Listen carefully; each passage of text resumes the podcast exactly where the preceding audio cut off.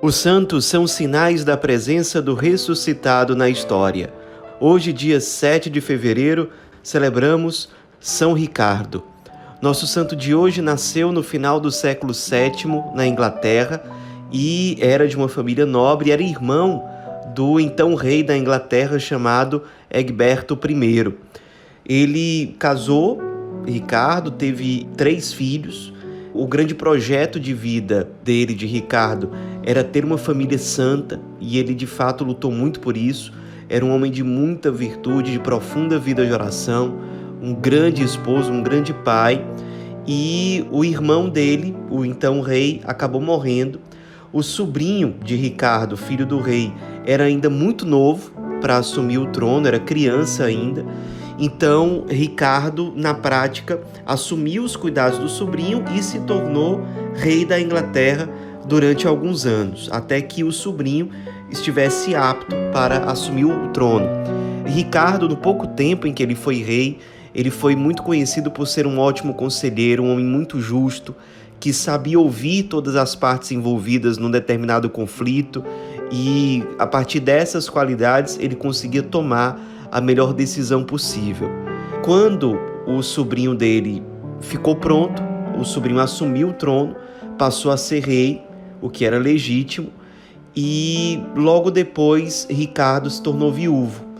E a esposa dele morreu e ele ficou sozinho com três filhos, que inclusive os três acabaram sendo canonizados depois também. Eram Vinebaldo, o Vilibaldo e a Valberga. Logo que Ricardo ficou viúvo, eles, liderados por Ricardo, foram morar num mosteiro beneditino que ficava em Waltham, na Inglaterra. E ali eles viveram segundo a regra beneditina durante algum tempo, com muita piedade, com muita devoção. Então Ricardo teve a ideia de fazer uma peregrinação passando por Roma até a Terra Santa. E foi acompanhado pelos três filhos, passaram pela França, pararam em Roma como era previsto, para depois seguir viagem até a Terra Santa. Mas quando eles estavam na cidade de Luca, na Itália, Ricardo acabou ficando gravemente enfermo e morreu. Eles tinham a esperança de que Ricardo logo ia ficar bom para eles poderem ir para a Terra Santa, mas isso não aconteceu.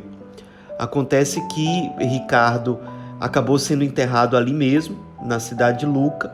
Os restos mortais dele depois foram colocados na igreja de São Frediano e na época são Bonifácio estava fazendo um grande trabalho de evangelização na Alemanha, não à toa ele é considerado o grande apóstolo da Alemanha.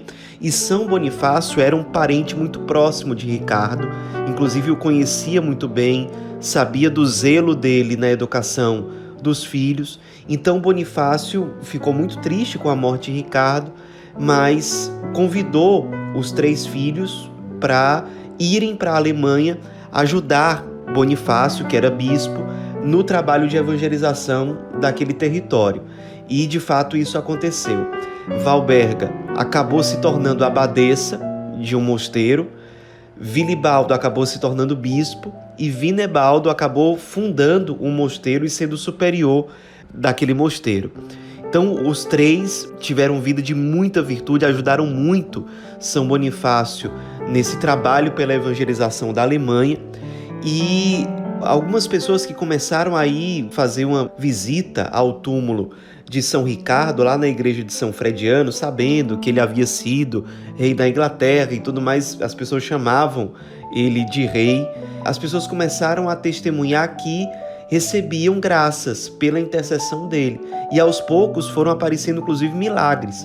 E essas romarias até o túmulo de São Ricardo foram aumentando cada vez mais, foram se tornando muito procuradas, muito vivenciadas pelos fiéis católicos. Os próprios filhos de São Ricardo passaram a ser grandes divulgadores desses milagres e, consequentemente, da devoção ao pai deles.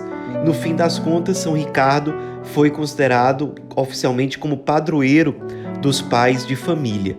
Nos inspiremos na vida desse homem santo que quis ser santo no matrimônio, como esposo, como pai e como grandes frutos é, dessa sua missão, vivida e assumida corajosamente, fielmente, estão os três filhos dele que foram também santos canonizados e que também nos inspiram para que nós busquemos famílias verdadeiramente santas, famílias cristocêntricas que colocam a vontade de Deus em primeiro lugar, famílias que colocam o reino de Deus de fato como prioridade, assim como a vivência do evangelho.